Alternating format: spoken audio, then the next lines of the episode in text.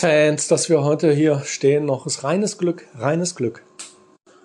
Zu Briketts wären wir verkohlt gewesen, so wie ein Pizzablech, was man im Ofen vergisst, während man nebenan auf dem Sofa liegt und geweckt wird vom schwarzen Duft, der dann durch Schlüsselloch wabbert. Von wegen geweckt.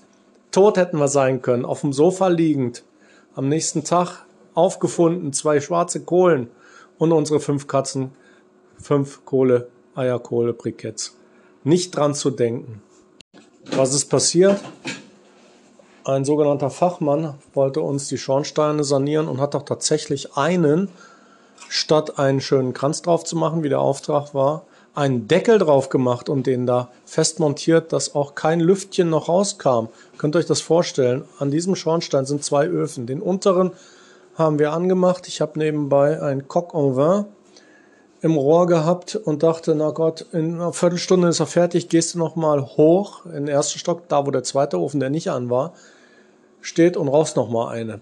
Tatsächlich, ich habe eine geraucht. Ich mache die Tür auf und die ganze Wohnung steht im Rauch ist klar, wenn da ein Deckel auf dem Schornstein ist, dann kann da nichts entweichen und es drückt sich durch den Ofen im ersten Stock, der auch an diesem Schornstein dran ist. Wahnsinn.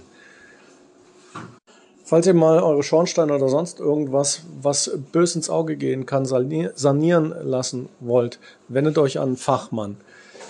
Also diesen Fehler werde ich auch nicht mehr machen. Nicht irgendeinen, der sagt, ja, ja, das kann ich, ist kein Problem. Übrigens war auch der andere Schornstein nicht fachgerecht und musste auch wieder alles zurückgebaut werden. Immerhin habe ich in die Schublade gegriffen, die Knarre rausgeholt, ihm auf die Stirn gesetzt und Geld zurück gesagt. Und bevor er ein Loch in der Stirn hatte, hat er es mir gegeben. Immerhin. Das ist der zweite Tipp. Wenn ihr mal an solche Vögel geratet, lasst euch nicht äh, belabern. Macht kurzen Prozess, hopp oder dopp.